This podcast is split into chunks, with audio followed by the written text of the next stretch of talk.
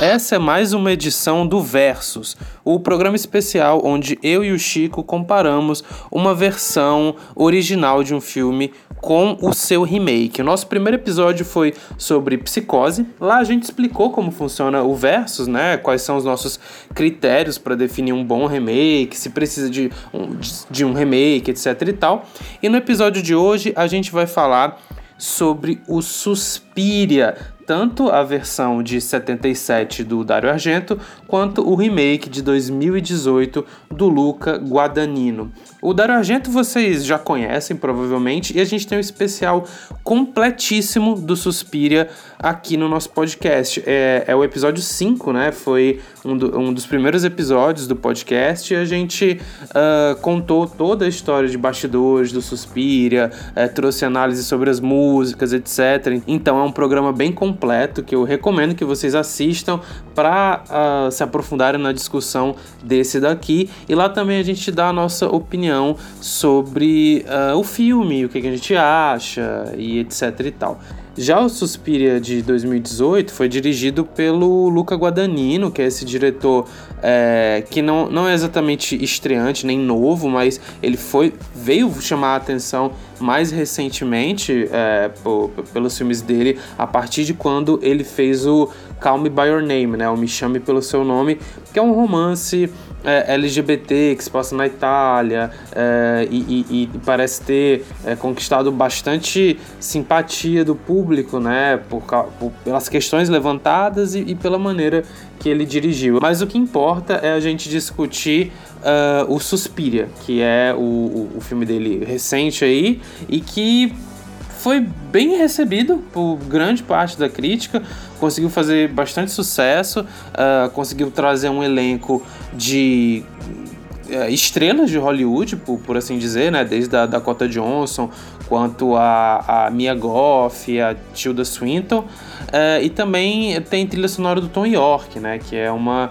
uma parada bem marcante. A gente vai conversar nesse episódio o que, que a gente acha desse filme, se a gente acha que fez jus, quais são as semelhanças e as diferenças entre um e outro. E no final a gente vai fazer um combate entre os dois e uh, dar nossa opinião sobre qual filme ganha, se é que é possível fazer esse tipo de comparação. Bem, eu me chamo Felipe, apresento o programa ao lado do Chico e o Miolos é o seu podcast de filmes de terror, filmes trash e cultura B.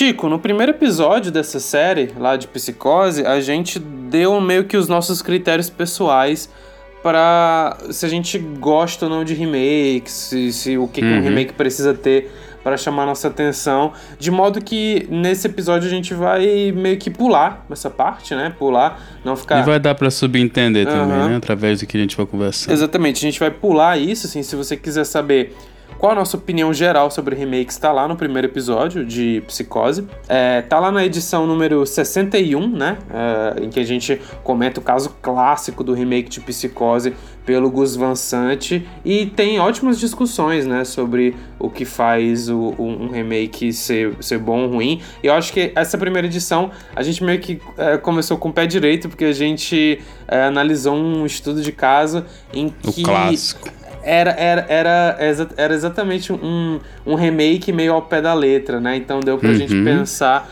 bastante coisa. E hoje a gente vai fazer análise de um caso que é, é, é bem o contrário disso, né? É um remake é, bem diferente, com outras intenções e com uma outra abordagem. E a gente já vai começar discutindo se Suspiria precisava de remake, né? Se, se o que, o que, que poderia beneficiar o, o, o, a história é, fazer um remake, né? Se isso foi só um, um jeito de ganhar dinheiro fácil ou qualquer coisa. Uhum. E, e eu já adianto que a minha opinião é que o Suspiro do Luca Guadagnino acho que não me parece um, um jeito de ganhar grana fácil, na verdade. Eu acho que é, ele parece ter uma visão, né? E a gente pode. É, isso dizer... é bem diferente do, do que o Gus. Van Sant fez. É, e a gente pode dizer que, tipo, se a gente gosta dessa visão ou não, mas eu senti sinceramente que ele queria contar a versão dele dessa história. É, acho que senti isso genuinamente. Agora, tu acha que Suspiria se beneficiaria de um remake, de alguma maneira? Dessa vez eu acho que essa questão é um pouquinho mais difícil de responder do que foi com Psicose. O Suspira do Dario Argento, apesar de já ser realmente um filme bem consagrado, né? Principalmente porque acompanha um pouco do terror em tudo. E especialmente nos últimos anos, né? Que ele meio que foi revalorizado e tal. Muita gente vem... A gente vem percebendo bastante a influência do Dario Argento do cinema italiano e tudo mais, dos filmes de Ali no, no cinema atual e tudo. Então ele tá, tava bem em voga, né? Acho que foi um dos principais motivos para ter ocorrido esse, esse remake. Então uma pergunta um pouco difícil assim, porque de um, de um por um lado, eu diria que sim. Eu diria que tem algumas linguagens cinematográficas presentes no Suspiro original que não talvez se transponham muito bem para uma audiência é, atual, assim, algumas coisas mais difíceis talvez de penetrar.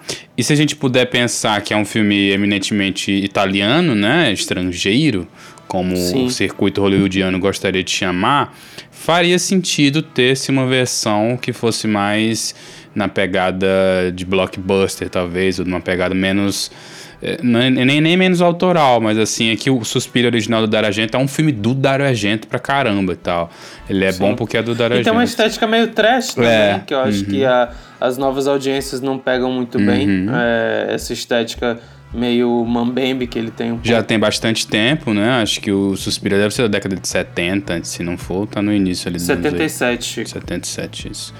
Então, acho que sim, acho que seria interessante o remake, seria uma uma provavelmente seria um cash grabzinho ali, acho que muita gente queria iria assistir por ser Suspira, mas vamos ser uhum. sinceros que apesar da gente gostar muito, não gostar muito, mas pelo menos existe uma, espécie de culto pelo original, não é um dos filmes mais populares de todos os tempos, né? Também não é como se fosse como Psicose era, né? Psicose é uma coisa muito mais é, imbuída na cultura, na cultura mais Sim. comum, assim. É. Já, extrapola bastante que tem muita gente que conhece o remake não conhece a versão original. Deve achar que Suspira é esse filme de 2018 que saiu recentemente. É, vi muitos comentários de pessoas que não tinham visto o original e que só assistiram a esse filme, assim. Eu imagino que seja uma, uma experiência bem, bem difícil de se ter, porque a gente vai falar isso mais pra frente, mas os filmes diferem muito em tonalidade, diferem muito em narrativa, assim. Esse filme vai por um outro caminho e essa decisão eu gosto, acho boa, diferente do, como a gente já falou, diferente do Gus Van Sant, o, o Luca tava, o Guadagnino tava realmente interessado uhum. em expandir esse pá, assim, o universo, é, meio que exatamente. trazer novas novas tramas e uma coisa um pouco mais desenvolvida pro, uhum. pro enredo e tudo mais. Enfim, Sim. algumas coisas eu acho que funcionam, mas tem muita coisa aí que é passível de discussão e tal. Mas, é, ah, exatamente. mas pra embalar minha resposta, eu diria que sim. Acho que um remake seria uma boa ideia no Suspiro. Acho que Massa. traria uma audiência mais talvez seria mais acessível para uma Sim. parte de uma audiência mais atual, assim. Cara, eu também acho. Uh, a julgar pelo filme original, que não é o meu favorito do Dario, do Dario Argento, mas eu acho que é o mais magnum Popular, opus dele, talvez. né? Uhum. A julgar pelo original, que a gente sabe que o roteiro foi escrito em 15 minutos, é, dava para reimaginar essa história é, deixando algumas a, algumas liberdades que o roteiro dá, né? Um, uns, não, não dá para chamar de furos, mas umas coisas que o roteiro deixa muito É solto. mais aberto, e, né? Isso. E, São muitas perguntas e, que não são respondidas. E pegar esse visual foda que o filme tem e, de, e dessa vez focar um pouco mais no desenvolvimento de personagens, focar um pouco mais numa trama, sei lá, entendeu? É, é uhum. tentar uma abordagem assim. E eu acho que se, se beneficiaria. Só que o Suspiria, ele, ele, ele também tem um, um problema que é parecido com o do Psicose, por, pelo fato dele ser icônico demais. Ele é um filme muito icônico no visual. Isso. É, a, ele pode não ser tão popular quanto o Psicose e também não ser tão importante para a história do cinema quanto o Psicose, que a gente falou, mas definitivamente ele é um filme muito único. E aí você já encontra um problema, porque como é que você vai é, fazer um remake disso, né? Você teria dois caminhos, que eu, e que eu acho que o, o Guadagnino optou por um deles. Um, o primeiro caminho, e acho que mais óbvio, seria tentar é, refazer a vibe uh, conto de fadas do filme, uhum. com as cores estouradas, a iluminação surrealista e Atualizar, tudo basicamente, né? Uhum. Tecnicamente. Só que, é, só que atualizar a parte da trama e deixar essa parte da, da, do visual uh, soar da estilo, como, da estética. É, é, é, manter, manter essa uhum. parte, né? É deixar intocado, deixar do jeito que, que tava. Mas o Guadagnino foi, na verdade, pro outro lado, onde ele resolve renovar tudo e resolve uh, ter uma abordagem visual que até anti-suspira o original, né? Uhum, é, total. É, é muito mais mais sóbria. Então, uh, esse é o caminho que ele escolheu. Não sei se é o caminho que eu escolheria. Eu acho que Suspira também é um desses filmes difíceis de meter a mão, é, pelo, pelo quão icônico ele é. Mas eu consigo ver, cara, uma, uma certa necessidade.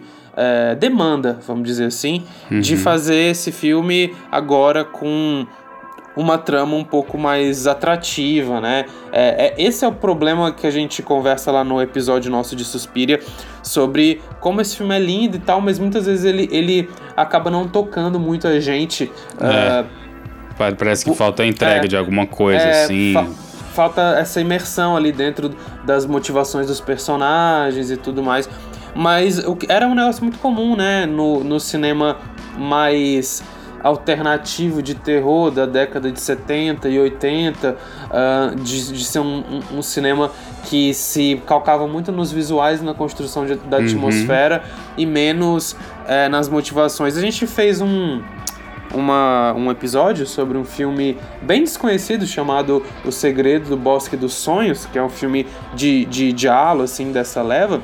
E eu acho que ele é um perfeito equilíbrio, porque ele tem essa coisa do visual e tudo mais, e o enfoque na atmosfera, mas eu acho que naquele filme ele fica bem construído, a, tipo, as intenções dos personagens, é, é, a, tem um comentário sobre preconceito muito, muito legal no filme, uhum. e eu acho que se o Suspiro original tivesse um pouco mais disso, ele seria mais legal, e, e a oportunidade era fazer isso acontecer, né? Uh, só que o Guadagnino, na verdade, até tenta fazer isso, só que vai para vários lugares diferentes. E agora acho Sim. que a gente já pode é, falar um pouco sobre o filme em si, né? A sinopse dos dois filmes é a mesma, né, Chico? É praticamente a mesma. Com uma. Digamos que o remake expanda, né? A sinopse original. É... Isso é uma coisa bem delicada, assim, porque ao mesmo tempo que é um problema, que é um é uma coisa que te deixa um pouco afastado do original, essa questão do da gente não criar uma profundidade maior para as tramas narrativas, isso também é alguma coisa que te seduz bastante, porque te deixa livre para tu mesmo pensar o que, que pode ser que seja que está acontecendo ali, enfim, te faz, como espectador, uma pessoa um pouco mais interativa em relação àquela obra. Eu acho isso muito bom. E é uma coisa que aqui o Guadagnino, acho que ele realmente não dá espaço, assim. É um filme muito mais que procura realmente responder todas as pessoas que saíram do cinema na, na versão original com as perguntas que elas tinham. É, e elas foram todas respondidas aqui e algumas até mais, assim. Eu acho que o, o roteiro, é, basicamente, a gente acompanha de novo a Suzy Bennion, que é interpretado pela Dakota Johnson, né? Nesse, nessa nova versão. E na versão original é a Jessica Harper, Isso. que inclusive faz uma ponta no filme, Isso. né? Ela faz uma uhum. pontinha. Ela é a, a esposa, né, da, do doutor lá, doutor Kempler, uhum. alguma coisa assim. Sim. E ela aparece e tal. Bem legal a cena que ela aparece, uma homenagem e tudo mais, mas é, é interessante. E, e a Suzy Bennion, dessa vez, é, eu gosto muito do início do original. Quando eu revi aqui o remake, eu percebi o quão eu gosto do, do início do, do primeiro. Talvez seja, talvez seja uma das cenas de, de é, é, começo de filme de terror mais lembradas, né? Porque Uh, ele, ele entrega tudo assim do que Suspiria vai ser e ele deixa muito claro que, que ela tá saindo do aeroporto, ela tá entrando naquele mundo de, de conto de fadas. É, uh -huh. a trilha sonora da. Tem aquele narrador do Goblin uh -huh. também, né? Que sim, pelo amor de Deus. Sim, a trilha sonora da banda Goblin é muito foda. Inclusive o guitarrista do Goblin morreu algumas semanas atrás, cara. É uma notícia triste aí para quem é fã de terror. Pois é, Chico, aí a, é, a, gente acompanha, né? É a mesma coisa, tipo, a gente acompanha essa jovem Suzy Bennion, que é uma jovem americana, que está uhum. entrando numa escola de, de balé alemã. É, uma uhum. escola de dança, balé, balé não, né? Eu, eu, eu, eu, confundi. É uma escola de dança alemã. É, o primeiro filme, a escola acho que tinha um enfoque maior no balé, se eu não me engano. E nesse filme, agora, a estética é a dança contemporânea, uhum. que é bem uhum. interessante. Eu acho, acho legal a, a atualizar. A ideia é assim, é boa. A, uhum. a, e as coreografias também. Uhum, as coreografias são legais. E dentro dessa escola de música tem, aparentemente tem um culto de bruxas, porque coisas estranhas acontecem. No filme original, isso é um mistério até o, o A gente não sabe ato. nada de bruxa uhum. até praticamente o final do filme. A gente sabe e... que tem uma coisa estranha acontecendo. É, exatamente. Tem alguém, tem, tem pessoas matando. Ele, ele faz até uma referência aos filmes de Halo, uhum. é, te dando pistas falsas, né? O, o, primeiro assassinato no, no filme original é feito por um por, por, pelo famoso homem que tem a, a, mão com as luvas. Então uhum. você pensa, cara, será que vai ser um diálogo? Só que na verdade o Dario Argento puxa o seu tapete e te oferece, na verdade, um filme sobrenatural, né? É, e no filme do Guadagnino, a primeira grande mudança, assim, é que desde o começo, assim, na marca dos 20, 30 minutos, você. E é um filme longo, né? Tem duas horas é. e meia. Na marca dos 30 minutos. Você já sabe, tipo, é ok, realmente tem bruxas, é, tem algo é mais escancarado. É, é, e a partir disso, ele vai pegar essa, essa mitologia do primeiro filme, que era só sugerida várias vezes, né? Entre um diálogo e outro, e vai, tipo, trabalhar isso, né? Ele vai pegar a ideia da trilogia das mães, que, que, que é o, o, pra quem não sabe, o filme original é, faz parte de uma trilogia, né? Começa com Suspira, depois Inferno, depois Mãe das Lágrimas. São três filmes e cada filme fala sobre uma das mães. É, é um negócio de mitologia que, que o Dario Argento e a mulher dele, a Daria Nicolodi, e, e é Dario e Daria, né? Engraçado isso, né? Mas enfim, eles escreveram juntos o Suspiria e eles tiraram a mitologia do Suspiria de um livro é, antigo sobre mitologia, bruxaria. Tem uma coisa com. No, no episódio sobre Suspiria a gente explica. Tem uma coisa também com um lugar específico na Europa que cruzam três países. Então hum. é um filme cheio de é, coisas ao redor dele, mas que nunca coloca na tela. Ele nunca, tipo, te mostra no enredo. No original, toda, no caso. É, no original. Toda essa coisa que tem por trás, toda essa ideia, toda essa vibe o meio... que agora rola, né? É, e que nesse é, é, é, é o principal a principal desenrolar da, da trama, assim. Uhum. eles citam essas três mães, né? A, a mãe, é, da, mãe das lágrimas, mãe dos suspiros e mãe das trevas, né? Mode suspiri, suspiriaram, mode é, lacrimaram e a outra lá também. Eles falam sobre isso nominalmente. Eles... É, colocam ah, uma, uma, uma, uma predominância assim, na coisa do lugar da Alemanha, então, tipo, isso tá em pauta dentro do filme. Uhum. E eles também uh, desenvolvem um pouco mais a questão da, das bruxas, da mitologia delas e etc e tal. Então, é um filme que expande é, nesse sentido. Tu gostou disso, Chico, de expandir Cara, assim? por que, que eu puxei a cena inicial? Porque eu acho que a cena inicial não só a cena inicial, mas as sequências iniciais ali, vamos lá, os primeiros 30 minutos do filme já dão bastante a tonalidade de cada um. O remake, ele é o filme do leste europeu, saca? Uhum, ele é o filme sim. Daquela Alemanha dividida pelo muro e tal, tensões políticas. Eu vejo que o diretor estava muito preocupado em situar a gente historicamente, enquanto o Dario Argento estava se lixando para isso, cara. O filme do Dario Argento pode se passar tanto em 1970 quanto em 1930. Tanto faz o que estava acontecendo na Alemanha, porque ele está preocupado em, em, explorar o que seria quase o castelo, né? Que a gente fala. Sim. Da princesa e tal, que a Suzy Bennion meio que tá num conto de fadas ali, meio terror e tal, meio estranho, né? Um conto de fadas de terror, digamos assim. E aqui não, aqui o, o diretor tá muito, o Guadagnino tá muito mais preocupado em te situar. Enquanto no começo a gente tem esse, esse início no começo. Enquanto no original a gente tem um início mais lúdico, mas a gente tá acompanhando basicamente a Suzy Bannion pegando um táxi e, estranhando as coisas e chegando naquele lugar, naquela escola de dança que é um, uma casa assim, absurda, imponente e tudo mais. E aí de cara ela já, já se encontra contra aquela personagem, né, que tá saindo chorando, então ela meio que já sente uma estranheza naquilo. Nesse, a gente acompanha a personagem da Patrícia, né, que acho que é interpretada até pela Grace Moretz, né, a Chloe Chloe. Sim, exatamente. E ela tá, tipo, fugindo num cenário meio que de Guerra Fria, assim, bem cinzento, é, tons bem mais neutros, assim, bem mais preto e branco, realmente, uhum. o que uhum. difere muito do tom do filme do, do Dario Argento. E ela tá procurando a ajuda de um cara que é meio que um psicólogo, sei lá, um doutor, alguma coisa, que é bastante análogo a um, uma espécie de psicanalista, o doutor quer Sim, que seja, que, que também... lá no final do primeiro filme, Isso, né? que também tem no original, mas tem pouca participação nesse aqui. Ele resolveu, no remake, ele resolveu talvez trazer esse papel para dentro do filme. Até certo ponto é legal, mas tem umas coisas aí que me incomodam bastante nesse personagem. Mas eu acho que esse início demonstra muito uma coisa que de imediato me agradou. Eu pensei, pô, legal, esse diretor vai me situar historicamente, ele vai me colocar uhum. dentro daquele lugar onde Sim. existe realmente uma escola de dança e tudo mais, não é só um uma coisa surreal, tipo um sonho, algum pesadelo que a personagem está entrando, não. Só que para fazer isso ele sacrifica algumas coisas meio icônicas do filme, assim, então ao mesmo tempo que ele trabalha bem o interior da escola de dança, ele meio que perde um pouco daquela coisa mais imagética assim do prédio de fora, imponente, apesar de ter algumas cenas com espelhos muito boas, mas é um pouco vazio talvez para mim o uso dele de locação e tudo mais.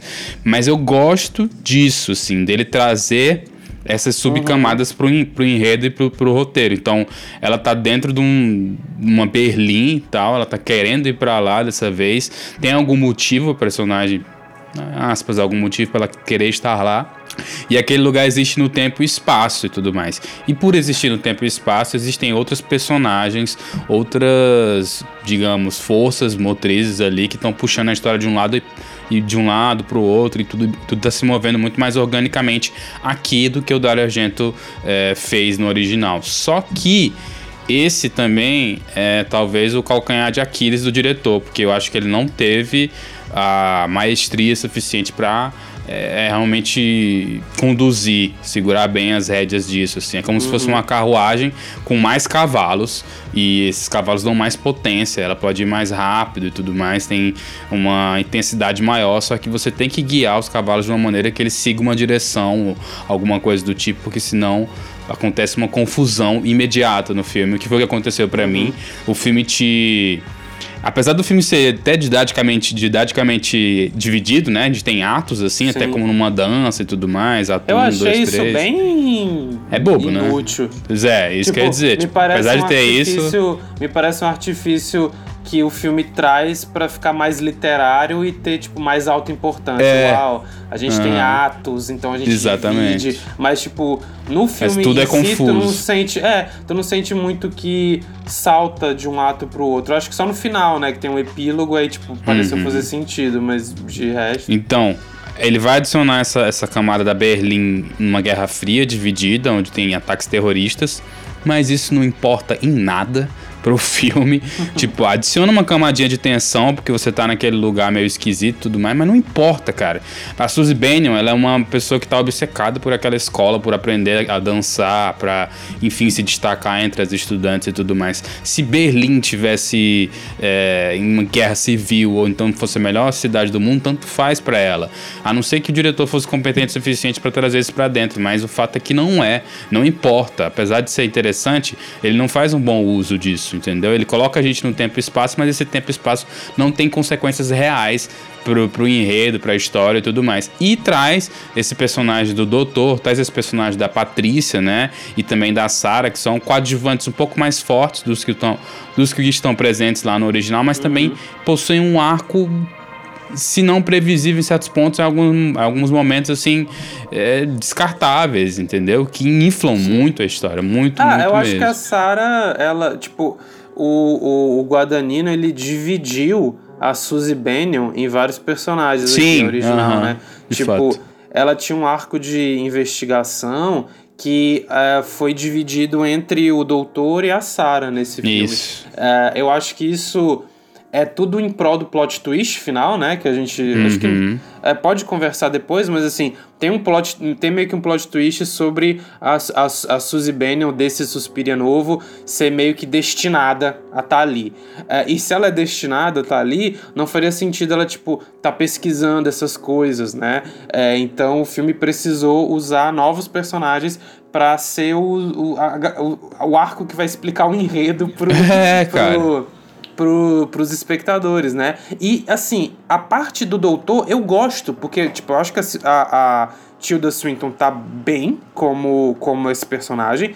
E, e eu, eu, eu, eu, eu até senti um vago cheiro de diálogo nisso, assim, de ter um personagem masculino que vai é, é, investigando e tal. Então, mas, mas é tu minha, consegue. É a minha vibe.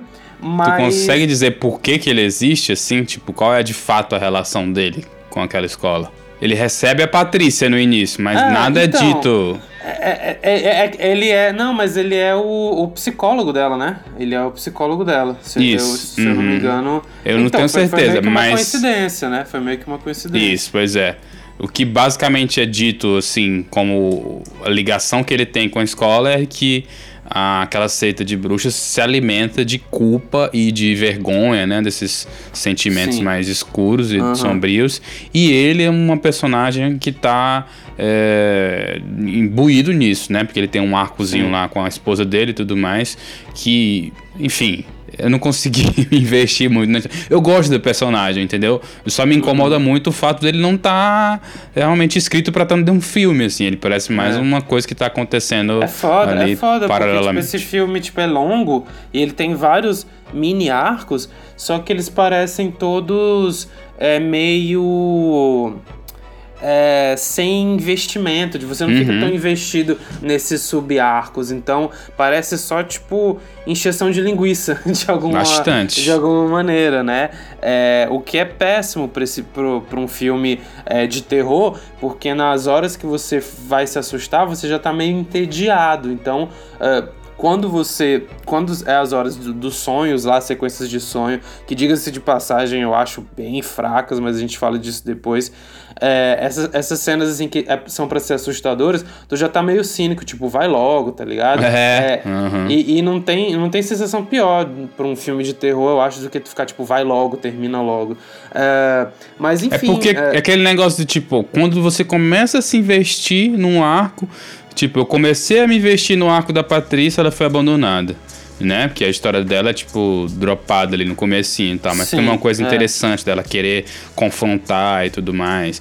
Aí vem um hum. pouco a história da Patrícia, mas ao mesmo tempo, ela, da mesma forma, aliás, ela é abandonada. Tem a história do uhum. psicólogo, do doutor. E também, ele, tipo, depois que ele procura os policiais, o negócio vira qualquer coisa, assim. Então é muita muita, muita porta aberta para pouca caminho tomado, é. assim. Você fica Sim. naquela expectativa uhum. não muito retribuída. É, e, e para um filme assim que tenta, tipo, colocar, sei lá, digamos, um, um realismo maior na, na trama, ele falha muito em fechar os arcos, né? Tipo, a personagem da Sarah só meio que é possuída e foda-se, assim. Uhum. É, é, os personagens, eles parecem não ter um arco temático muito bem definido. O, o que tem... O, o, o cara que tem... Os dois personagens que tem mais é a, é a Suzy e o Doutor, né? Sim. O resto parece meio que elenco de apoio que não, não, não se conversa entre si, né? E aí, tipo, dá a sensação de que o tema do filme tá meio confuso. Porque eu acho que o Luca Guadagnino deve ter pensado, cara, como que eu posso amarrar a questão da, da, do, da, do feminino junto com a, isso da Alemanha e fazer todo o negócio. Eu acho que o, o, a, a, o comentário dele era tipo fa fazer um comentário maior sobre tipo é, é, teorias de conspiração, esses, essas seitas, esses cultos. Tanto é que, tipo, você fica tem, o filme tem um todo, diálogo nisso. É, uh -huh, você sobre você o fica o filme todo, você fica o filme todo pensando que as bruxas devem ter alguma coisa a ver com esses atentados, com essas uhum. coisas que estão havendo. E meio que não tem, porque, tipo, é, não é sobre isso a parada delas, né? É, é, é tipo uma mensagem meio de é, é desmistificar, mas tipo assim, tem uma fantasia, ele mistifica, mas ele também desmistifica pelo outro lado. Só que isso não tá muito amarrado bem, de um, de modo que fica só meio insosso, tipo, tu não consegue é, reconhecer muito bem esse esse esse tema, esse comentário, uhum. fica meio solto. E aqui, diferente do Psicose, porque grande, grande parte do problema do remake que o Gus Van Sant fez veio muito dele tá, tá meio que imitando, tá reproduzindo uma obra original. Aqui, o que a gente até comentou aqui, o Suspiro original, ele não pesa muito sobre esse filme, esse remake. Não tem muitas cenas onde tu fica, exceto alguns momentos assim icônicos que de fato são difíceis de superar, como a cena uhum. de abertura que eu falei e tudo mais, mas você se abandona o original, você pensa, OK, a gente tá numa outra história, a gente vai desenvolver um pouco mais a questão e das beleza, bruxas. Né? Isso é. tá tranquilo. Pois é, tudo bem. O filme não vai ser ruim porque ele mudou o Suspiro, não vai ser ruim porque ele deixou de seguir talvez a estética do Dario Argento e assim por diante. É um filme que não, na minha opinião, não sofre muito esse peso, tanto quanto um remake do Psicose, por exemplo. Naquela pro proposta sofreria e tudo mais. Então ele, ele se livra desse peso ao, ao, ao, ter essa proposta. E isso é bom, isso é legal, só que falta, sabe? Falta, falta muita coisa para o filme se tornar realmente uma experiência tão engajante, talvez, quanto o primeiro foi, assim, pelo menos para quem assiste da primeira vez, assim. Tem muitos defeitos que são acho que um dos piores coisas, os piores sentimentos do filme é que ele parece muito inflado, assim. Tem muita coisa acontecendo que não caminha muito a história para um lugar ou para outro uhum. e tudo mais. Achei um filme confuso. Vi muitas pessoas que opinaram dessa forma, que não entenderam muito bem sequer o final. É um filme que uhum. que tenta, né, como a gente falou levar adiante essa questão aí dos rituais das bruxas, assim, de tentar de alguma forma dar uma explicação, mas é óbvio que ele não vai mastigar tudo. Isso é bom. Isso é bom. É bom que ele não, não pegue o nosso braço, nossa mão e diga, ó, oh, é assim ou é de outro jeito. Só que ao mesmo tempo ele cria toda uma burocracia que você fica meio perdido, assim, tipo, tá, as bruxas vão matar essa moça aqui, por quê? E tem aquela cena lá que ela tem que ficar pulando e que tem que desafiar o tempo, o espaço, e tu fica, tá bom, ok. Aí do nada tem uma das dançarinas que tem um surto epiléptico lá e ela, tipo, tá de boa de novo na próxima sequência com todo mundo. Você fica meio perdido assim, sem entender, tipo, tá, ele adicionou mais coisas, mas ao mesmo tempo ele parece que ter criado mais confusão ainda do que o original, assim. Acho que a ambição dele nesse filme pode ter sido pra gente, né? Claro, é uma coisa que a gente pode falar mais pra frente, que nós estamos dando uma opinião aqui que eu vi poucas pessoas, a maioria das pessoas se agradou desse filme, mas pelo menos para mim, eu acho que a ambição dele foi um pouco maior do que o que ele era capaz de realmente entregar nesse filme. E não é por causa da, obra original, não. É um filme que por si só, pela própria maneira como Sim. ele executou a história, ele acabou pecando nessas Sim, coisas. Sim, Chico. É, é, engraçado, né? É, é, ao mesmo tempo que ele parece inchado de trama, ao mesmo tempo ele dá a sensação de que nada acontece. Então você fica mixed feelings, que tipo, as cenas é, demoram, aí tipo, tem um excesso de contexto, mas esse contexto ao mesmo tempo não, não cria uma uma linha assim que você é, é, é, delimita a, as motivações dos personagens e tal. E tudo bem, isso era uma coisa que tinha até no original, né? É, personagens meio mal escritos e, e Tinha demais. É, é, Aquela governanta lá. Sim, tudo bem, mas uh, o Suspiro original se calca na ideia de tipo você se deslumbrar pelo aquele universo fantasioso. Esse daqui, ao tentar ter uma abordagem realista, é, quando eu falei para Jaqueline que a gente ia gravar esse episódio, ela falou assim: ah Suspiria é, de 2018 é aquele filme meio lamacento. E é meio isso. Tipo, ele tem um visual lamacento. Tá Leste tá europeu, parece, pô, é isso. É, parece, é, ele é meio que Suspiria gravado na, na, na, na, numa versão estereotipada da União Soviética, sabe? Ou sei lá, em São Paulo, algum lugar assim. Eu gosto é... disso, isso aí não é problema não. Acho isso legal demais. Achei que poderia então, trazer um mas peso. Mas esse visual, ele evoca um realismo. Esse visual. Demais ele evoca um pé no chão, fazendo referência a ela pulando, né? Hum. É, que não é muito bem costurado, porque ao mesmo tempo que, que, que, que assim, o, o Guadagnino, ele vai por esse caminho. A, a, a, e, aquela, e aquela crítica lá do Felipe Leão que eu te mostrei é bem acertada nesse sentido. Que ele diz assim. É, ele, tem, ele vai, ele começa por um caminho realista, aí depois ele, ele tipo, é, muda é, é, esse foco e vai para um, um, negócio fantasioso. E nesse caso a crítica dele foi positiva, mas para mim não foi é, tão positiva essa experiência. Foi uma, na verdade, uma experiência é, um tanto confusa, assim, um, um pouco parecido com que tu me relata que tu sentiu vendo hereditário. Tipo, parece Isso, que ele tá uhum. em cima do muro até é, um certo uhum. tempo. E, e um em cima do muro, assim, só pra, tipo. É, é, é corresponder a uma estéticazinha de terror é, vigente. Aí depois ele, ah, não, porque a gente é realmente monstrinhos, etc. Uhum. É, e, e, que, e que não, não convence, né? A, a, impressão que eu tive com esse suspiro foi que não me convenceu. E partindo para outro assunto, né? Deixando de lado um pouco essa coisa do lore e das explicações, que acho que a gente já concorda que não curtimos muito, assim, a maneira que ele é, é, é, é, apresentou essas explicações, a maneira que ele organizou essas informações. Uh, a parte de terror do filme eu acho muito fraca. Ele tem, tipo, duas cenas boas, duas Gosto cenas das cenas boas. gores lá de dança da menina se é, contorcendo a, lá. A, a, essa cena de dança é legal, é, é, realmente boa. Eu gosto da cena do final, que toca aquela música do Tom York e ela é, começa a detonar todo Pô, mundo não gostei nem um pouco. eu curti, eu curti essa cena Eu não curti a trilha sonora, mas a gente mas, fala já sobre isso. Mas, é, de, no geral, essas cenas de sonho, cara, é, é, é, é o mais puro suco do estereótipo do pós-horror. Ah, ela, vai, ter um sonho em que, tipo, a gente vai construir uma cena que vai ser toda picotada. E aí vai ter, tipo, mãos e cabelo. E tu vai ficar, tipo. O que que tá acontecendo? É, exatamente.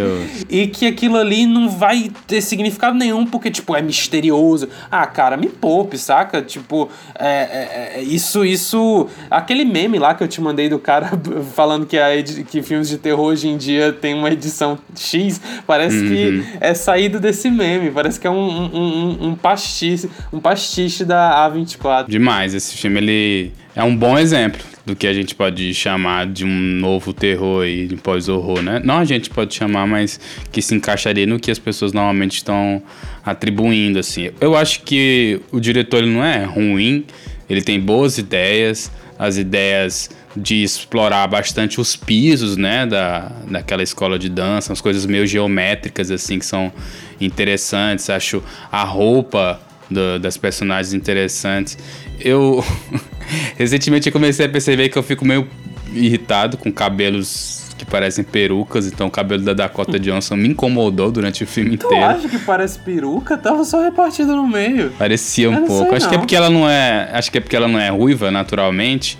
E aí eu fiquei ah, tipo, mas, mas, por quê? Que, que ela é ruiva? Qual é a função? Ah, não, eu gostei, tá. eu gostei do visual. Talvez eu tenha sido bem. meio bobo em relação a isso. Mas gostei da maneira estética que as coisas funcionam. Essa cena, por exemplo, que a gente comentou, onde a Dakota, né, a Suzy Bannon tá dançando e os movimentos dela fazem com que a outra personagem se contorça em outra sala, é muito bem feita, é bem é, angustiante assim mesmo, é, chega a ser um pouco assustador realmente. A cena onde a Sarah vai entrando lá no covil das bruxas, vamos chamar assim, que tem todas aquelas é, aquele, aquelas adagas, aqueles adereços assim pré-cristãos, né, digamos. Aquilo é bem legal, é bem construído, uma ideia dela tá investigando e tudo mais, mas é tudo muito ampassando assim, é bem desenvolvido. Aquela cena, por exemplo, onde elas se juntam e vão entrar naquele escritório lá onde a Suzy meio que vê elas é, torturando aqueles dois oficiais que aparecem para investigar lá. Eu gosto dessa cena também. Essa é uma cena que dá a dica de que a, essa Suzy agora ela é um pouco mais maliciosa, ela tá um pouco mais é, a par do que tá acontecendo, assim. Só que isso também é muito fica bem, tipo, bem sutil, você não percebe tão bem. E eu não curti a trilha sonora, cara. Talvez seja uma preferência minha, tudo bem, mas o meu motivo é que destoa muito da, da, do sentimento, da emoção, sei lá do que é que seja, da vibração das cenas. Essa cena final, concordo, por exemplo. Eu concordo, eu concordo. Ah, o, o, Tom York, cara, eu, eu, eu, a, eu, e você somos fãs tanto Sim, do Tom York adoro. quanto do Radiohead. Uhum. Só que a música do Tom York é um tipo de música que é muito específica para para que se, se você for pensar numa trilha, é, é muito específica. Se você coloca Tom York em qualquer coisa, pode soar brega, como soa muitas vezes dentro do Pois filme. é. Tipo, Uhum. soa uma forçação de barra pra ficar ah, ah, forte, tipo, uau, essa cena é tão triste e vira quase um estereótipo. A É, trilha isolada, ela é boa. lá. A Sim, trilha isoladamente uhum. ela é boa. É o uso que é o problema. Exatamente, exatamente. Tanto é que as os melhores usos da trilha é quando o Tom York vai para um caminho mais experimental e dissonante Uhum. e tal. De repente, o Johnny Greenwood, que, que também é do Radiohead e que faz Uhum. trilha de filme, fosse uma melhor escolha para fazer Sim, ele faz do- muitas das trilhas do Paul Thomas Anderson, inclusive, o Johnny Greenwood. Tem um trabalho um pouco mais sólido. Mas é, o, o Tony Hawk não é realmente um cara que é, ele não, não faz trilha, de fato, né? Ele até foi.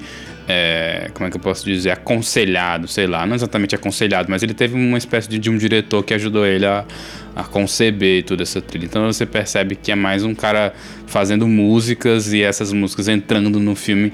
E pra mim, é, não existe um problema em destoar em si, né? Até porque a gente já elogiou, por exemplo, a trilha do Holocausto Canibal, que é isso em sua essência, destoar completamente do que a cena tá passando. Mas é adicionar uma camada de uma outra coisa que não, não casa muito bem, saca? Aquela cena Sim. final. Sei lá, mano, não curti nem um pouco. Achei aquele banho de sangue é, muito exagerado, com aquele negócio de tipo, ah, vou matar todas as bruxas que voltaram na, na mãe Marcos lá, né, tal. E, e tocando aquela música meio triste, assim, meio melancólica. E o filme que não acaba nunca também. Depois disso, né, tem um epílogo que vai pra casa lá do psicólogo e aí fica de conversinha e tal. É um filme muito longo, cara, que me fez pensar um pouco até sobre isso. Tipo, a gente vive é, num momento meio que de imediatismo, né? Mas eu acho que o cinema caminha quase que não totalmente oposto a isso, assim. Esses filmes Mais dos Vingadores. menos. Eu acho que, tipo assim, é, é óbvio, são filmes longos. Só que eles são é, editados como se fosse Ah, um é. TikTok ambulante. Ah, isso é verdade. Então, é, mas não é o caso do Suspiria. O Suspiria, ele tem planos longos, então, tipo, ele é longo na duração e ele, tipo, também é longo com, na forma. Mas eu entendo a crítica que tu tá fazendo, realmente, esses filmes blockbusters são gigantescos, não se faz mais um filme de uma hora e meia hum, pipoca, né, pra se assistir. No entanto, tipo, não é uma não é uma, uma. Não é você é, é, fazer o filme lento porque você acredita na extensão do plano, uma coisa meio Tarkovsky, assim, tipo, ah, porque o meu, o- o- a extensão do plano é o que cria atmosfera. Porque essa teoria do. Não sei se tu tá ligado, mas o Tarkovsky escreveu um, um, um livro sobre cinema, onde ele, tipo, estipula que o tempo, pra ele, é a coisa principal do cinema. Por isso os planos dele se estendem e tal. Mas não é o caso de Vingadores. O caso de Vingadores é tipo, cara, a gente quer botar um monte de cena é, é, é, pra, pra criar coisa e etc e tal. É quase pra justificar o É. dinheiro que você tá pagando, coisas tipo Mas isso. a assim. gente não vai esticar o tempo, não. A gente vai fazer uma edição muito frenética, é muito confortável, digamos assim. Então, é longo, você fica muito tempo, mas o, é- é- ele, ele é confortável. Acho que essa é a tendência atual, assim, de, de Aham. blockbuster. E É- eu, e eu nem associo, por exemplo, ah, o filme tem uma hora e meia, é, uma- é um filme pipoca ou é um filme de menor valor. Eu acho que tem um valor altíssimo em você conseguir condensar Também uma acho. história num- em pouco tempo. Assim. Isso é difícil de se fazer. É muito mais fácil você gastar mais tempo e adicionar muito mais coisas, tentando de alguma maneira talvez agradar mais e mais pessoas. Mas a gente falou muita coisa ruim, mas tem algumas coisas do filme que eu acho que, que foram boas, assim, que são, Sim. são interessantes e tal. Que, O que, é que tu gosta do filme? pois é, que eu acho que são de bom grado. Por exemplo, eu gosto dessa coisa um pouco mais. É, como é que eu posso dizer? Um pouco mais imersiva que o filme traz, assim. Eu gosto do uso da linguagem alemã com outras linguagens. Eu gosto muito da forma como finalmente a gente tem espaço para ver que a Suzy Bannion de fato é uma dançarina, então de fato Sim. a gente está numa escola de dança, de fato uhum. existem coreografias, existe toda uma, uma ideia por trás daquilo, assim. Então a própria coreografia da dança faz sentido, né? Foi uma coisa criada pelas mães e tudo mais. É bem, bem superficial a, a o desenvolvimento disso, mas ainda é interessante, faz parte da, da do filme, não é só o, o cenário, não só tá acontecendo ali. Realmente casa com a trama e tudo mais. E cria uma energia, sei lá, cria uma sensação similar ao que eu senti com a bruxa, assim, aquela banda de mulher nua lá fazendo um ritual, uma coisa meio esotérica, Sim. esquisita, que te o chama bastante atenção. O problema é que a bruxa cria imagens muito mais interessantes claro. e instigantes. Sim, claro. É, é, consegue ser bem mais dá medo mesmo, né? Uhum. A bruxa consegue ser bem mais aterrorizante. sim, acho. sim, com certeza. Então isso é agradável. Eu acho que as personagens, as atrizes estão todas bem melhores, assim. Eu prefiro a Suzy Bane original, é claro, mas a, a Tilda Swinton, né? Que digamos que ela tá meio que substituindo o que seria aquela a professora maior do original, ela uhum, dá um banho, assim, de atuação. Até porque é uma atriz é, é muito, muito boa, realmente. E ela entrega uma coisa mais é, bem menos unidimensional, assim. Em certos momentos você fica com medo dela, mas em outros momentos você fica pensando, tá, ela é do mal mesmo ou talvez ela tá de alguma maneira dentro desse negócio, desse ritual e ela talvez não tenha tanta certeza sobre qual o papel dela e tudo mais. Então ela traz muito mais complexidade pro personagem, assim, é um dos melhores personagens talvez da trama inteira e eu acho que essa renovação do elenco em alguns casos foi muito boa, assim, até porque, né, a produção do Dario Argento como a gente já falou, não era focado em grandes interpretações e tudo mais. E eu gosto disso. Gosto um pouco também da estética e tudo mais. É claro que a estética do Dario Argento para mim é bem superior, bastante superior e bem mais original. Essa aqui padece muito de uma uhum. uh, seguir uma corrente assim de, de neo horror aí e tudo mais. Mas até certo ponto também funciona muito bem. Eu gosto e tudo mais. Eu acho que foi uma atualização boa. Eu gostei. Foi uma, uma coisa corajosa que o diretor fez.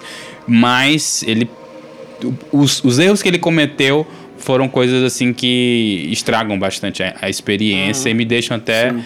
Encabulado para saber o que, que alguém que gosta desse filme ou pelo menos diz que é superior ao, ao original poderia Sim. argumentar assim eu não, cheguei a ler muitas coisas é, que me convenceram não eu fiquei bastante cético é, é. a respeito disso né pelo menos acho que não já adiantando Também. né qual vai ser a minha opinião Também. É, é, cara, eu gosto. Acho que, como eu já disse, eu gosto de alguns personagens que foram adicionados. Eu gosto da vibe Dr. Loomis que esse, esse psicólogo tem, né? Não sei se tu lembra aquele personagem de Halloween recorrente uh -huh, que sim, investiga sim, a, sim. A, e, e, que ele tem uma relação lá com, com o Michael, Mike Myers, Michael uhum. Myers e tal. É, e, e, eu gosto dessa vibe, né? Com, como eu já falei. Tem algumas cenas que eu gosto, mas uh, no geral, ele não me aterroriza, ele não me, ele não me faz é, sentir muita coisa. Eu gosto das performances, com certeza que a gente tem atrizes que estão num outro contexto de atuação, é, que preza por um, uma certa entrega, né? um método de atuação é, é muito mais, mais complexo do que se fazia na Itália dos anos 70, né? Onde meio que você tinha. Apesar, tipo, pô, o Suspiria tem atores fodas, né? Tem, tem aquela atriz do dos Olhos Sem Rosto lá, né? Que faz a professora uhum. alemã. Uh, a própria a própria é, Jessica Harper é uma atriz legal, uhum. assim, que já participou de muita coisa, é, mas uh, você vê que o Argento não estava muito preocupado assim em focar, fazer essa coisa narcisística às vezes, que, que é fazer como o Paul Thomas Anderson fez no no Sangue Negro, por exemplo, que o filme é o ator, aquele filme é a, aquela presença, né? Aqui tem um pouco isso, né? O filme é um pouco a Tilda Swinton, um pouco a Dakota Johnson, uh, enfim, é, isso é legal de alguma maneira, tipo, adiciona alguma coisa, não sei se dá para dizer que é melhor ou pior, mas é uma abordagem nova e, e acho interessante. Uh, as coreografias de dança são legais, que geram algumas é, boas é, é, cenas, né? Acho que a cena mais Casa bem, né? Questão de ritualesca com uma é, coreografia. Exatamente, né? Porque, tipo, muitas vezes ele, ele cria esse paralelo uhum. uh, uh, muito uh, direto entre a dança como arte e a, e a dança como a dança ritualística, né? Então a gente vai ter naquela última cena toda uma dança das personagens, mas que na verdade, na verdade é um ritual, né? Então esse é um paralelo legal que infelizmente não foi tão explorado. Uhum, teve, uma, é. teve uma cena muito boa que chamou atenção em relação a isso e o resto hum, meio que Tem uma não. grande coreografia, né? Que, que acho que ela chama Volk, ou um nome similar. Isso, assim. Volk, né? Volk. Tipo isso. Uhum. Que é. não tem tanta... Podia ter um pouco mais de exploração, saber de onde veio, para onde vai. Mas, mas uhum. a intenção é muito boa e, e é uma coisa que que padece. É. O original nem, é, sim, tipo, sim, nem sim. existe. Acho que nem ela nem dança, só tem ela levantando o braço, as coisinhas assim. É, não, tem uma cena, né, que a câmera vai meio que acompanhando a, a, a Jessica Rapp. É uma cena bem interessante, que ela gira, a câmera gira também. Uhum. É uma cena interessante.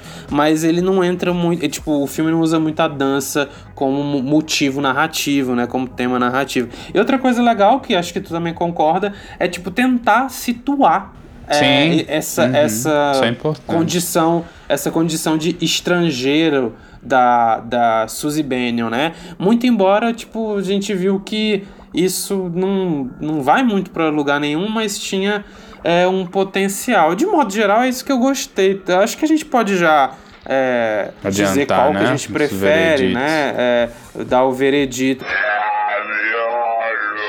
De comparação, acho que já nem é mais preciso, né? Porque basicamente o nosso episódio inteiro foi comparando um ao outro. Nesse caso aqui, bem diferente, como a gente já falou, do que ocorreu com o remake do Gus Van Sant, né? Esse foi um, um, filme que eu senti que o diretor estava realmente investido em contar a versão dele de Suspira e trazer para um, um novo mercado, para uma nova audiência. E deve ter funcionado, né? É, antes de ter visto esse filme, já tinha lido muitas pessoas recomendando como se tivesse sido um filme à altura do original e tudo mais. Eu confesso que esperava bem mais da trilha sonora, porque até porque já tive a minha fase fanboy de Radiohead, eu sei que que o Tom York tinha a possibilidade de fazer uma coisa bem mais foda, mas eu não sei quais foram as uh, o, o, os bastidores, né? O que levou a acontecer o que aconteceu. Não dá pra saber muito Mas bem. Essa, essa trilha é famosa, viu? Acho pois é, é. é. Pro público geral, em, que, em quesito, tipo, ouvir separadamente, eu acho que ela é tão... tão uh, aclamada uhum. do quanto a, a do Goblin. Uhum. Eu cheguei a ver vídeos no YouTube dele tocando e tudo mais. Talvez isso tenha contribuído para minha expectativa um pouco mais alta. E é, quando eu comecei a assistir esse filme, o Suspiro original não é um filme que hum, acho que nós dois provavelmente não temos assim um, um grande apego emocional, nada do tipo. É um filme que pelo menos para mim eu curto e tudo mais, mas também não não é a, a melhor obra do Dario Argento, nada do tipo. É Sim. visualmente esplêndido, mas tem algumas uhum. coisas que me deixam um pouco para trás assim na hora de acompanhá-lo. E quando eu comecei a assistir esse, que eu vi aquela intersecção da Alemanha, vi aquelas, aqueles noticiários, vi que as personagens coadjuvantes eram fortes e tudo mais, eu percebi que poderia ser um dos casos onde talvez o remake pudesse superar o original. Mas não rolou, cara. Não, dessa vez não foi. O suspiro do Dario Argento bate com muita força nesse aqui. É, visualmente ele já, já estraçalha esse, mas seria uma luta Sim. perdida. Eu acho que o Luca Guadan, Guadagnino, né? Guadagnino, sei lá como é, que é o nome uhum. É, acho que ele nem quis lutar essa, essa, essa batalha de visuais. Exatamente. Quis partir para um outro lado. E para esse outro lado onde ele partiu, meio que também foi uma luta desigual, porque o Dario Argento não estava nem interessado muito em trazer tanto isso pro holofote, esse, esse desenvolvimento da trama tanto quanto o desenvolvimento de uma estética, de uma atmosfera, de uma coisa mais lúdica, assim, e tudo mais, bem mais focada no, no surreal do que esse aqui de fato se deixa ser. Então, por muitos e muitos méritos, eu acho que o original bate nesse aqui. Embora seja um filme se fosse mais curto, eu teria eu teria um sentimento melhor, mas eu fiquei realmente um, um, pouquinho irritado com a duração inflada dele, não foi não se justifica assim. Então, acho que o original vence esse, embate. E você Perfeito. diz. É, eu também sou dessa opinião, né? O, o Suspiro é um filme que foi crescendo para mim. A primeira vez eu não gostei tanto, a segunda menos, aí eu revi pro Miolos já com outra cabeça, e hoje, tipo, eu consigo é, é, ver, cara, por que, que esse filme chamou tanta atenção. E a gente tá aqui é, frente a dois filmes um criou tendência e o outro seguiu uma tendência. É, então, boa, a diferença é essa, né? Eu, eu sinto que esse filme do Luca Guadagnino é, é um filme que tem umas, umas é, boas intenções e, e uns bons umas boas intuições. Tipo, ele teve boas intuições. Ah, será que isso aqui do contexto ficaria massa e tal? Mas eu senti o filme muito preso numa tendência de horror vigente que é, é, é, conversa com essa bobagem do horror elevado, né? Eu até comentei assim lá no Letterboxd que, nossa, esse aqui foi tão elevado que eu não consegui nem enxergar daqui de baixo. de, tão, de tão elevado que ele foi. É, e, ele, e ele tem essa aura meio auto-importante, muito assim e tal, que. ah, ele acaba pisando na, numa casca de banana porque ele não consegue entregar algo à altura da importância que ele dá. Ele não consegue ah, fazer com que esse contexto novo, que essas ideias novas, eh, com que, novas entre aspas, né? São só ideias que ele explicitou muito nesse filme novo, né? Como a, como a gente disse no começo. Ele, tipo, trouxe elas, pô, tão aqui. E agora o que a gente faz com isso? Não tem muita coisa pra fazer. É, então eu, eu, eu fico com o original por isso, porque ah, justamente por é, é, ter esse background, mas ah, partir para a ideia de que, cara, isso aqui é só um conto de fadas, é um filme sobre a, a, a beleza e, e a gente vai deixar a beleza acontecer e não vai falar muito, não vai discursar muito a respeito disso, ma- e a gente vai fazer tudo que a gente faz assim visualmente e tal, acaba acertando mais e sendo mais relevante, por incrível que pareça. Acaba sendo mais relevante por ah, ser mais deslumbrado, talvez, com, a- com as, com as próprias qualidades, ser- confiar mais nisso do que nesse lore. Mas, assim, com certeza eu simpatizo bem mais com essa proposta do Luca Guadagnino do que com a proposta do Gus Van Sant. Claro. É, é, é, eu, eu, eu acho que o Guadagnino tava é, é, é, tentando fazer um negócio diferente. Isso é, tem. Diferente do filme original, né? Isso tem ah, sim ah, os, seus, os seus méritos. Então. Acho que é isso, né, Chico? A gente comentou é, bastante os detalhes do filme e, mais uma vez, o vencedor foi o filme original, né? Suspira do Dario Argento. Acho que não é nem o meu favorito do Dario Argento, aquele que a gente viu junto do É bem melhor, né? do Grey Velvet é muito foda. Eu, O final de, daquele filme, Chico, é muito massa. Meu nome é Quatro cena- Moscas e um Veludo, né? no- e o veludo cinza, Isso. né? Tu lembra da cena final que, tipo, a- o assassino Da- bate o carro e carro, só do acaba acidente, né? Aham. sem... sem Um tipo, filme acabou. de Dario Argento. É, um filme de um rédea de Dario Argento. Muito legal. Enfim, o Dario Argento é um cara que ainda tem muita coisa pra gente ver e pra descobrir dele, porque ele trabalhou muito no terror. Mas, enfim, pessoal, ah, por hoje é só. Ah, o vencedor aqui foi o Suspiro original. Ouçam o nosso 1900 episódio 5, e né? 77. Quem curtiu. Isso. Cara, a gente trouxe muita informação nesse episódio, tem uma edição legal, no tempo que a gente realmente se esforçava para fazer isso daqui. É, e bem, não se esqueçam de avaliar o podcast no Spotify, é importante, porque a gente vai ser recomendado, etc. Se você seguir a gente, você também vai receber os episódios na sua timeline, né? Toda sexta-feira a gente solta um episódio novo sobre um filme ou sobre algum tema do mundo do terror. Nossas redes sociais estão na descrição desse episódio. Siga lá a gente para ficar por dentro das nossas enquetes, etc e tal. E é isso. Até semana que vem. Tchau.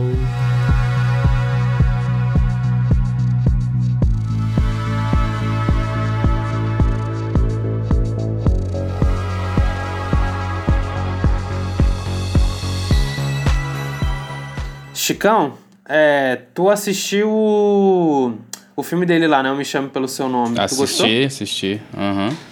Cara, bom filme. É um filme onde. Acho que tem muita gente que não curte tanto esse filme, não sei. Mas é um, é um filme bem parecido com o que a gente comentou no último episódio sobre filmes lentos, é, onde não acontece muitas coisas, nenhum evento muito, é, uhum. sei lá, que muda a história drasticamente, nem nada do tipo. Tem uma polêmica dentro do filme que é uma questão de idade, que realmente é uma, uma coisa talvez estranha, mas uhum. na poesia do filme, na ideia do filme, acho que funciona funciona bem. E o Guadagnino tá esteticamente bem, bem afiado no Call Me By Your Name. É um filme que se passa, uhum. inclusive se passa na Itália, né? Olha aí. Ele é italiano, né? Tipo, não à toa ele escolheu para adaptar o Suspiria, hum. que, ele, que ele é italiano. Olha só, minhas anteninhas de... de vinil. De vinil. anteninhas de vinil. Tipo, o que é vinil? Tipo, é um material? Vinil? É, é um material. Tem até, acho que, jaqueta de vinil, camisas de vinil, sei lá. Porra, assim. É, é tipo... Ele tem, tipo, o vinil ele capta ondas, né? Tipo isso. É, isso eu já não sei, né? Vinil é material. Só tirar essa dúvida. Que, como é que funciona? Ah, um vinil é tipo um, uma, uma, uma napa, uma seda, sei lá, um bagulho assim. Mas no Call Me By Your Name ele explora muito bem os cenários lá da Itália. É um filme muito bonito, assim, bem, bem filmado, bem filmado pra É muito caramba. italiano, da região de Sicília. Tu já assistiu Master of None? Cara, já, eu sei, é, é, eu comecei a segunda temporada, uh, mas. Tu viu pelo menos é o primeiro episódio, né? Da segunda. Sim, não, eu vi, eu vi mais de, mais de um. Pois né, é, bem, é bem naquele estilo, assim, Master of None. Uhum. Aquela Itália ensolarada e. Que eles exploram um pouco os clichês, assim, tudo mais. É aquele filme também de gente rica, tá ligado? Filme de. Sim. Tipo Vicky Barcelona. Burguesia, do... né? Sei. É um filme de burguês passando férias sendo playboy, né? Tô ligado. Pois é, ele, ele foi. Esse filme foi referência do TCC da Malu, né? A Malu ah, é? fez um. Uhum, ela fez um filme sobre dois moleques, assim, que, que se conhecem nas batalhas de rima e se apaixonam Caralho. e tal. E aí foi. O, o, tanto o Moonlight quanto o Call Me By Your Name foram as referências. Saíram no mesmo ano esses dois? Foi, né? Acho que foram é, no mesmo sei, ano. Moonlight é 16, né? Ah, é 16, ah, então não, porque o uhum. Call Me By Your Name é 17. É. é porque Moonlight ganhou o Oscar de 2017 e tu deve ah, ter tá. uhum. atrelado, né? Inclusive, mano, ninguém mais fala desse filme, né? Moonlight? é. É. Tenho, tenho, tenho a impressão que ficou meio pra trás, assim. Assisti, acho legal, hum. acho legal. É, ok. Não é essas coisas tudo não, uhum. mas é bom. Foi interessante. Sim. Tipo, Foi nesse Oscar de... que rolou o erro, que a pessoa. Sim, mano. Deu pra La La Land, né? É. Ah, agora que eu lembrei, clássico. Outro filminho é, aí marromeno, hein? La La Land, vou te Cara, falar. Cara, eu não vi, mano. Eu é do vi, diretor mas... lá do Damien alguma coisa, diretor de Whiplash. Damien alguma uh -huh, coisa. Mas todos os diretores que eu... Todos Damien os críticos que eu gosto falam mal desse filme. Dizem que esse filme, tipo tenta evocar uma nostalgia meio reacionária, sei lá o que, um bagulho é assim. Um pouco, não sei se reacionária, mas da velha Hollywood, isso sem dúvida. Uhum. Isso com certeza. É um dos filmes favoritos do Thiago, não sei porquê, ainda tenho que perguntar uhum. isso pra ele. É ah, ele é meio fanboy do Ryan Gosling, né? A gente tem esse é. amigo que gosta dos. Mano, e, e, mas, mas eu acho legal a música tema City of Stars. Eu acho legal. Faz muito tempo que eu ouvi, mas na minha memória é, é não é bom não. City of Stars. Ei, assisti foi. que eu falei que assisti foi o hum. Risky Business. Recomendo, hein? Sim. Assista. E aí? tipo, tu falou que é parecido com show de vizinha. É muito show de vizinha, ver, pô. Aí eu fui ver a sinopse não parecia muito, não, mas. Deixa eu ver como é que é a sinopse. Tá, tá. Fala que, tipo, Quer que eu te ah, fale por que parece? O moleque vai, tipo, passar as férias porque, que, tipo... se eu te falar é foda, vai meio que dar um. Não vai ser spoiler, mas sei lá, seria bom se eu não te falasse pra tu assistir. Esse pôster é massa, hein? Porra, Do... mano, demais. Tom Cruise com óculos. E a trilha sonora do Tangerine Dream, que é uma parada muito pica pô, aí. Pô, legal, mano. Essa banda, essa banda é legal. Uhum, essa banda é legal. Muito foda, pô. Pô, eu fui assistir despretensiosamente, curti demais, mas é bem show de vizinha mesmo, assim, saca? Tem coisas idiotas que acontecem no filme que são meio whatever, assim. Que é uma coisa eu até que... Eu lido uma crítica bem negativa sobre ele, é, daquele crítico lá que eu te mando de vez em quando, que ele só fala mal dos filmes e fica uhum. xingando tudo. é, porque é um filme um pouco Tem aquele negócio que a gente tava até falando agora no cast, que tem algumas produções dos anos 80 também que tem isso, que é o filme não abraça nem o realismo, nem uma coisa su- absurda, tá ligado? Fica aquele meio termozinho, meio. nhé, saca? Aí é meio chatinho. Mas fora isso, tipo, é um filme adolescente, com homem nova age e tal. É bem vibezinha de show de vizinha. Eu ia falar Super Bad, só que Super Bad é bem melhor e tal, claro, óbvio, né? Mas é, é divertido, cara. É um filme Ah, divertido. não, não foi desse não. Deve ter sido outra parada do do Tom Cruise que eu vi de crítica dele. Uhum. É. Mas é ah, bom. não, acho que foi do. Acho que ele faz uma crítica muito negativa do. Que tá no hype agora, que fizeram um remake. Ah, o dos- Top do Gun, né? avião. Aham. Top Gun Que Ele Maverick. disse que, tipo. Que, que esse filme é uma merda, o original e tal. E deve ser mesmo, deve ser uma puta Ah, o original, né? de É, alguma deve coisa. ser, deve ser trash pra cacete. Trash no sentido de trash mesmo, não no bom sentido. Esse filme do Call Me By Your Name tá no meu radar faz tempo, só que eu tenho um pouco preguiça, assim, tipo... Cara, não é, um- não é muito life-changing não, tá ligado? Não, é, não vai Sei. te fazer muita diferença, não. Um, um documentário que tu poderia assistir, que eu te falei, também vi esses dias... É o Jerry Maguire, Chico. Jerry Maguire. Jerry Maguire. Tom Cruise? Esse filme é uma merda, pô. O cara falou mal desse É, filme, então. mas esse filme é um lixo. Sim. Ele bateu É, em cachorro é. morto. Cadê? É um filme. Nossa, é um filme. Não sei nem como. Eu ia falar que é um filme Sessão da Tarde, mas isso não quer dizer nada, porque tem muito filme bom na Sessão da Tarde. Mas é um filme muito bobo, muito. Mas, mas ó, aqui na crítica, ele, tá, ele começa falando mal do filme de Jerry Maguire, aí depois começa a falar mal de Get Out, Aquarius, Good Time, Django, É Isso. Parasita. Caralho, que louco. Começa a falar mal de um monte de coisa. O que, que tem a ver, né? Pois é. Mas, pô, Mas, tô vendo a filmografia bom, do bom Tom perfil, Cruise. hein? Se vocês quiserem passar muita raiva, eu recomendo vocês irem lá no perfil do Fala Bruno nome. Andrade no. Murilo Andrade, né? Bruno Andrade. Bruno Andrade. Que ele, ele, é, o, ele é o cara que, que cha- fala que o filme do Ferris Bueller é um delírio neoliberal. Ah, o, o Risky É muito bom. Business aí, negócio arriscado, algumas pessoas dizem que é meio Ferris Bueller também. Não é, ah, maneiro, cara. Não é muito original não, tá? Mas, mano, tenho certeza que tu vai gostar do Risky Business. Mas Sabe- aquele sabe jeitão. tava- esse- esses dias, eu, eu, eu tava. Eu tava de cama, porque eu tava com muita alergia. Aí eu falei, cara, eu vou botar um filme aqui qualquer só pra, tipo, pegar no sono. Aí eu botei o.